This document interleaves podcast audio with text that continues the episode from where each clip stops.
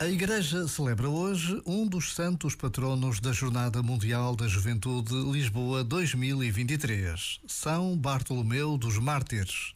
Nasceu em Lisboa em 1514, foi arcebispo de Braga e participou no Concílio de Trento. Reconhecido como arcebispo santo, pai dos pobres e dos enfermos, foi canonizado pelo Papa Francisco em 2019. Por vezes, Basta a pausa de um minuto para pedirmos por intercessão de São Bartolomeu dos Mártires pela próxima Jornada Mundial da Juventude, com a qual já tantos jovens sonham e para a qual já tantos trabalham.